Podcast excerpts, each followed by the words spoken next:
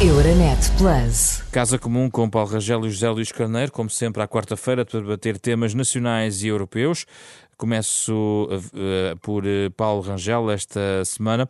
Paulo Rangel, a aprovação do Orçamento de Estado foi garantida com um apoio importante do PCP, através da sua abstenção, depois do Congresso do PCP, que ilações retira sobre a estabilidade política daqui para a frente, também com aquilo que sai do Congresso de Louros. Não sei muito o que dizer sobre a estabilidade política.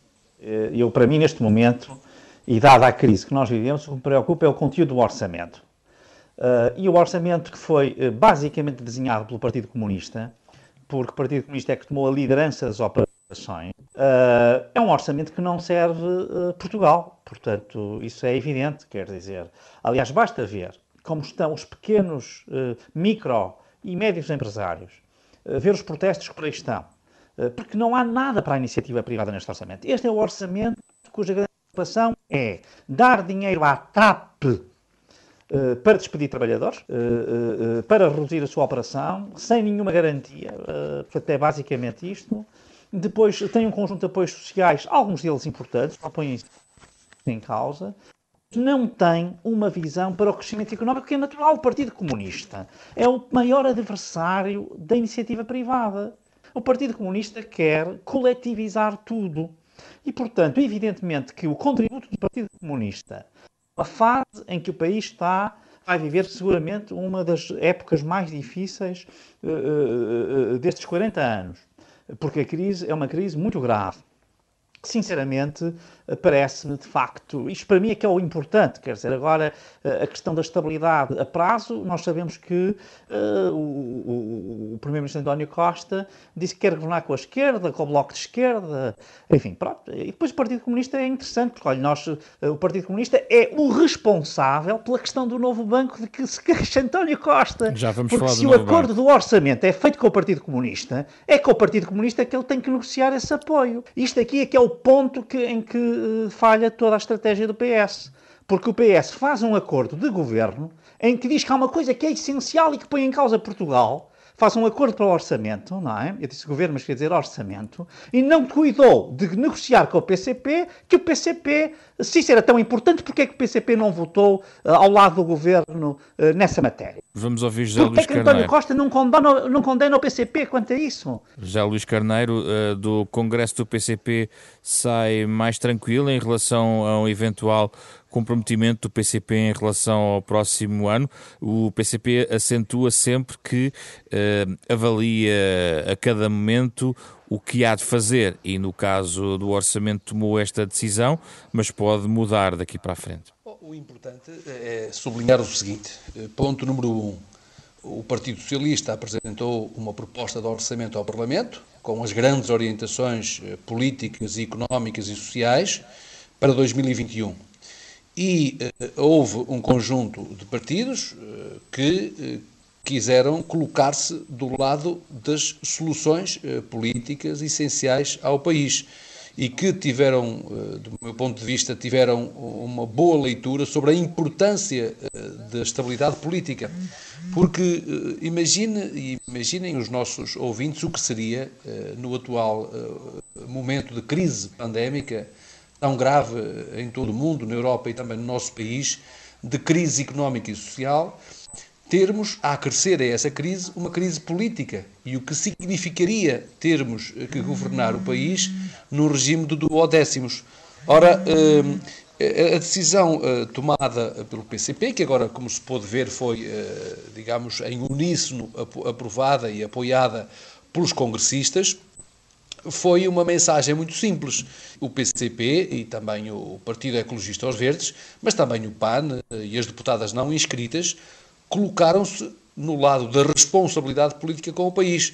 E fundamentalmente o que disseram foi: nós não queremos deitar eh, fora um acervo de conquistas desde 2015. Já Luís Carneiro, quando Jerónimo de Sousa diz que a alternativa não é possível sem o PCP também, eh, está a dramatizar a importância do PCP na alternativa política eh, e, na resposta política em Portugal. Muito legitimamente, ou seja, é legítimo que o PCP e os outros partidos queiram ter influência no sistema uh, político e na, no conjunto das decisões relativas ao país. Agora, do meu ponto de vista, o que o, estes partidos que aprovaram o orçamento, PCP, PEV, PAN e deputadas não inscritas, que aprovaram as grandes orientações do Partido Socialista para o país, o que é que disseram? Que não queriam deitar fora o menino com a água do banho, porque sabem bem o que foram as conquistas de 2015-2019, nomeadamente na proteção dos rendimentos dos trabalhadores, no apoio concedido às pequenas e às médias empresas, eh, no apoio eh, à proteção de rendimentos, que contribuiu para estimular o consumo, para estimular a produção nacional, mas também para eh, alicerçar próprio o próprio crescimento das exportações. E, fundamentalmente, o que disseram neste último Congresso foi isso mesmo, ou seja, de que o PCP quer continuar, e bem, no nosso entender, a contribuir para uh, aprofundar, para desenvolver, em alguns casos mais rapidamente, uh, aquelas que são Mas as orientações reconhece, reconhece a precariedade em que fica o governo nesta altura a governar. Neste momento é cada vez mais precário esse apoio. Essa precariedade também é o resultado, do meu ponto de vista, da irresponsabilidade dos partidos que votaram contra o orçamento. Porque veja, numa altura como aquela que estamos a viver, por exemplo, o principal partido da oposição veio dizer que o orçamento dava tudo e a todos, mas nem mesmo assim eh, diminuiu a sua vontade de eh, contribuir com propostas que aumentariam essa irresponsabilidade. Um exemplo. O PPD-PSD apresentou propostas para cortar nas receitas que estão estimadas pela UTAU, portanto, a Unidade Técnica de Apoio Orçamental, que é, portanto, uma unidade independente, que teria um valor de cerca de 3 mil milhões de euros e, ao mesmo tempo, apresentou propostas que significavam um aumento exponencial da despesa. Já não me quero referir àquilo que teve que ver com a decisão e à coligação negativa que fez com o Bloco a propósito da irresponsabilidade. Já percebemos o seu argumento. No que diz respeito ao novo banco. Já agora, percebemos o seu argumento. É... Vamos agora ouvir Paulo Rangel, porque me interessava também perceber, Paulo Rangel, a questão do novo banco. O José Luís Carneiro não é a primeira vez que diz isto e tem de ser claramente confrontado com isto. Ele diz: os partidos, pronto, os. Partidos que, os partidos que estão do lado da responsabilidade, os partidos responsáveis. Eu queria dizer o seguinte: José Luís Carneiro, António Costa, foi a pessoa que disse que não quer, em caso algum, aceita. Se, se, se o orçamento dependesse do PSD, o governo caía. Foi isto que ele disse e íamos para eleições. José Luís Carneiro tem a paciência não pode falar de irresponsável. Irresponsável é um primeiro-ministro que, numa altura de pandemia, diz que não aceita em caso nenhum qualquer apoio num partido, no maior partido da oposição. Um primeiro-ministro que diz isto é irresponsável e coloca-se, claro, nas mãos do extremismo do Partido Comunista. Mas isso é uma opção. Isto foi António Costa que disse. Paulo Rangel. Não venha falar em responsabilidade. Causou alguma, eu, eu, alguma desculpe, surpresa? Já não é a primeira vez, eu tenho que dizer isto, Sim. sinceramente fico chocado como é que uma pessoa com uh, uh, as responsabilidades que tem o Célis Carneiro, pode vir pedir, dizer que há partidos que não são responsáveis, quando foi o próprio primeiro-ministro que disse que não quer, que nunca, que, que, o governo cairia se dependesse do PSD. Já percebemos a sua foi posição. Que Queria ouvir sobre a questão do apoio do PSD à proposta do Bloco de Esquerda em relação à suspensão de transferência de verba para o Fundo de Resolução em matéria de novo banco. Olha, Causou surpresa o alinhamento do PSD com o Bloco de Esquerda. Uh, qual não, é o desculpe, racional eu... do PSD? Não, não é alinhamento nenhum do PSD com o Bloco de Esquerda não há aqui. É um alinhamento do PSD com aquilo que o PSD sempre disse. E, sinceramente, eu aqui sei que há comentadores eh, que pensam de outra maneira, até da área, digamos assim, do centro e do centro-direita, mas eu aqui estou em tal linha de, com a, a direção do PSD. Eh, primeiro, Rui Rio sempre disse isto. Curiosamente, Rui Rio já é crítico da questão do novo banco há muito tempo. E, em particular, depois da negociata feita pelo PS e por Mário Centeno e António Costa em 2017, que ainda ninguém conhece o contrato, não é? Que é um contrato ruinoso, como se vê. Agora, quem disse, eu, eu lembro o seguinte, quem disse no Parlamento que não haveria mais um tostão para o novo banco se não se conhecesse a auditoria foi António Costa, em maio. Portanto, das duas, uma, ou é irresponsável António Costa, e então também é irresponsável Rui Rio, ou António Costa não é irresponsável. E então Rui Rio também não pode ser. Não reconhece essa Por... acusação de irresponsabilidade dirigida ao PSD, então? Não, senhor. Porquê? Porque o PSD, como disse muito bem, se a auditoria que vai ser feita pelo Tribunal de Contas, ela própria vier a concluir que as verbas em causa são devidas e, portanto, que uh, uh, uh, o novo banco está a cumprir com tudo aquilo que foi responsabilizado para cumprir, naturalmente que há meios simples, o, talvez o mais evidente seja um orçamento retificativo, mas há de essa verba ser transferida para o novo banco. Agora, eu acho que qualquer português percebe que nós não podemos estar a enterrar dinheiro todos os dias no novo banco sem termos estas garantias. O que é que António Costa tem a dizer sobre isto? Isso, uma vez que ele próprio é que fez essa afirmação, aliás, contra Mário Centeno. E há outra coisa que eu queria dizer aqui. Ninguém pode responsabilizar nem o PSD, nem o Bloco de Esquerda sequer. Porque quem fez o acordo de orçamento com o Partido Socialista foi o PCP.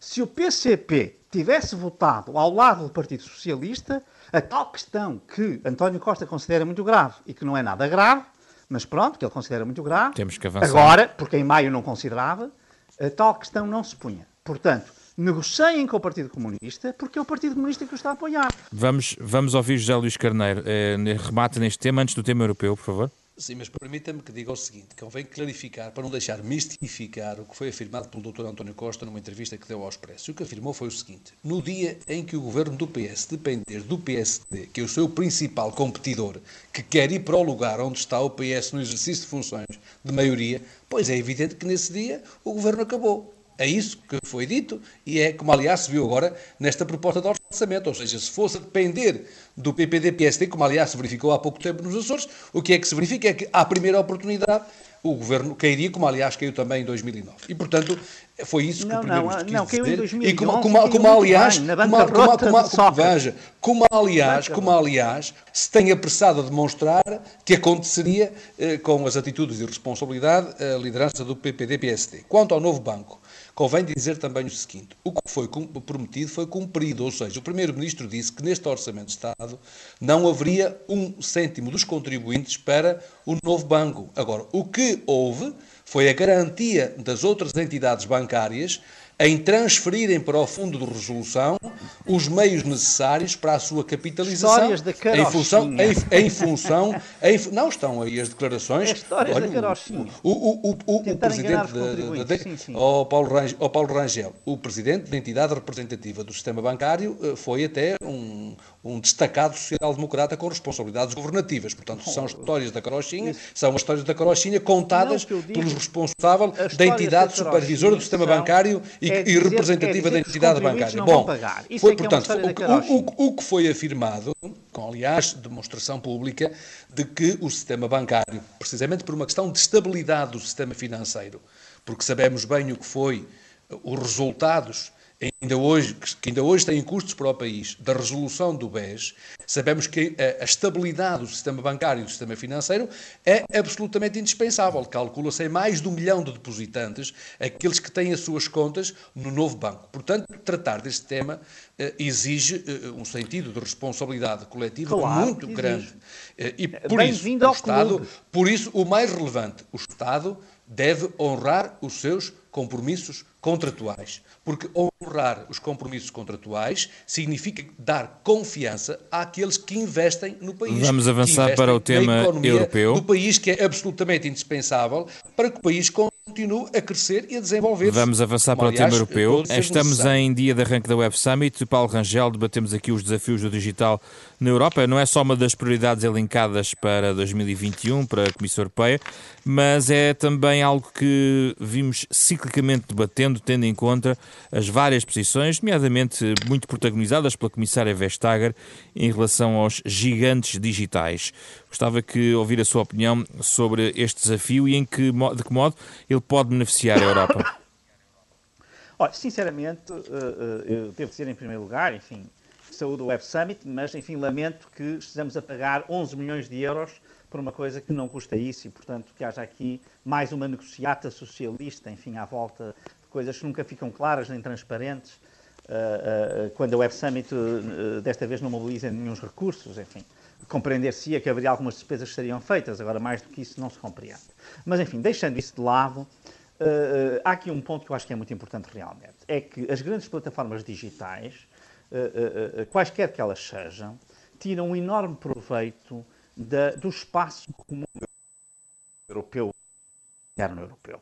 E, portanto, não é aceitável que no plano europeu elas não sejam obrigadas a dar contribuições do ponto de vista financeiro, que nem têm que ser necessariamente impostos, depende muito de, uh, da configuração técnica que estamos a falar. Essa é uma questão que talvez aqui não tenha cabimento, mas eu estou totalmente ao lado da Comissão Europeia, de Vestager, nesta ideia de que estes gigantes digitais, que são essenciais para a nossa vida uh, uh, moderna, têm lucros colossais que não resultam de estarem num Estado, por exemplo, como Portugal, ou noutro como a Eslovénia ou como a Alemanha, resultam de estarem num espaço que partilha, no fundo, um mercado digital. E, portanto, têm ganhos específicos por estarem nesse espaço. E, por isso, devem contribuir, este é o ponto, devem contribuir para eh, justamente, digamos, de alguma maneira, pagarem por esses lucros adicionais que têm deste espaço. E por isso, o digital é um investimento fundamental. Com essas receitas, a própria Europa deve apostar no digital, porque hoje em dia nós sabemos que estes gigantes digitais praticamente vêm todos da América do Norte, dos Estados Unidos, e aqui eu acho que a União Europeia tem de apanhar o comboio, porque, por exemplo, a China já está também ela própria a investir muito nesta área e a Europa tem ficado um pouco para trás. Mas a Europa não é está é sozinha na questão de tentar uh, chamar à razão e a chamar à pedra, diria mesmo, estes, estes gigantes, quando acusa de práticas anticoncorrenciais? Uh, repare, eu penso que eles não aqui nós estamos numa posição de força, do meu ponto de vista não apenas na questão da concorrência, mas, como eu digo, na própria questão da tributação. E porquê? Porque eles não podem dispensar um mercado de 450 milhões de pessoas, que ainda por cima é um mercado com uma classe média bastante forte por comparação com outros mercados. E, e até bastante também, eu diria já, uh, uh, digitalmente alfabetizada. E, portanto, tendo em conta estas duas, estas duas componentes, eu acho que mesmo que a Europa atuasse sozinha para uma taxa de tipo digital, ela teria todas as condições para a impor. Portanto, não tenho dúvidas nenhumas que este é daqueles setores, portanto, é um pouco diferente das alterações climáticas, em que mesmo assim estamos a liderar, mas em que realmente, se os outros todos não fizerem nada, aquilo que nós fazemos não vai resolver o problema. Aqui, eu penso que a situação é um pouco diferente, porque este é um mercado demasiado importante para os gigantes digitais, para eles eh, poderem uh, torpedear as regras de concorrência ou poderem escapar fiscalmente àquelas que são as obrigações que qualquer cidadão empresa tem na União Europeia. José Luís Carneiro, uh, vamos começar pela questão do digital como aposta para a recuperação económica europeia. Sim, eu podia ir ao Paulo Rangel para não fazer sempre eh, a bravata de, de tirar a pedra logo no princípio, porque depois não posso responder, nomeadamente esta questão da negociata a propósito do Mas pode responder já agora. Do que é que quererá dizer com isso, que eu sou o Paulo Rangel, é que poderá explicar que não faço absoluta ideia nenhuma do que está a falar e tenho Paulo Rangel, não, presumo que está, está a falar, eu posso tentar clarificar, Paulo Rangel deve estar a falar do, da contribuição uh, dos 11 milhões de euros uh, para a organização é da Web Summit, tendo em conta que é uma edição de digital este ano. Mas eu, julgo, mas eu julgo que a negociação relativa à vinda da Web Summit para Portugal foi feita em 2015 com o governo PSD-CDS. Julgo que foi essa a decisão, mas agora, de qualquer das formas, não, eu, mas... de qualquer das formas, eu, como disse... Ai, agora o mérito já é do PSD. Poder... Ah, julguei que era do não, não, eu, eu, eu, eu, não estou, eu, não estou, eu não estou ao corrente dessa decisão para poder comentá-la, mas imagino que Paulo Rangel tem de Pois não lhe convém, não lhe convém, não lhe convém. Isso, não, eu só digo uma coisa, é que o Paulo Rangel, tendo conhecimento de que há uma negociata, deve denunciá-la às entidades competentes. É aquilo que eu entendo. Não, quanto não, à questão do digital, não lhe convém. Quanto à, quanto à questão do digital, eu entendo o seguinte: nós não podemos olhar para o digital porque, de facto, hoje estamos, a Europa e também o mundo está a viver precisamente uma transição eh, mais célere do que aquilo que seria desejável para, eh, para essa dimensão. Eh, como já foi dito pelo Paulo Rangel, é evidente que se trata de um mercado cada vez mais relevante eh, e eh, é importante a sua regulação e que dessa regulação resulte, nomeadamente, eh, resulte em condições de financiamento das políticas europeias, ou seja, a aplicação de uma tributação aos grandes gigantes do digital, às grandes operadoras tecnológicas que operam no quadro do mercado digital europeu, parece-me ser um caminho desejável, porque é também com essa, por essa via e por vias complementares a essa que se podem financiar políticas de desenvolvimento e de coesão eh, europeias. No que concerne a Portugal, aquilo que me gostaria de deixar ficar tem a ver com aqueles que são os objetivos inscritos no plano de recuperação e de resiliência para este domínio, nomeadamente o, investimento previsto de 3 mil milhões de euros para promover a digitalização, ou se quisermos, a transição digital, nomeadamente a administração pública, em setores que são relevantes, a segurança social, a administração da justiça, mas também, nomeadamente, a transição digital eh, no universo eh, escolar, quer da escola pública, mas também, e eh, gostaria de sublinhar esta nota, o que está previsto também em termos de financiamento das empresas para aquilo que é o projeto denominado de Empresas 4.0, com cerca de 500 milhões de euros destinados a garantir a transição das pequenas e das médias empresas, tendo em vista suportá-las na sua capacidade de inserção nas novas redes de comunicação, nas novas redes do comércio, nas novas redes eh, eh, culturais, nas novas redes eh, que constituem, de facto, um universo digital onde devem estar, sob pena de serem vítimas da exclusão. Naturalmente que a transição do país, do nosso e dos países europeus, para este mundo uh, digital, do ponto de vista do comércio, do ponto de vista da economia, do ponto de vista das condições uh, também de relação social e de relação cultural, e até do ponto de vista institucional e das próprias administrações uh, do conjunto dos países europeus, exige um esforço imenso de formação e de capacitação dos, do trabalho, dos trabalhadores, dos, dos recursos humanos, dos cidadãos, porque é uma dimensão essencial, eu diria que é face complementar à transição digital, porque a transição digital em si não pode ser uma panaceia para a necessidade de qualificarmos os e sobre, cidadãos e sobre a capacidade para o futuro para o futuro digital. E sobre a capacidade de recolher receitas adicionais dos gigantes tecnológicos. Uh, será também uma, uma, uma, urgência nos próximos meses? Recordo que Portugal vai ter a presidência da União Europeia.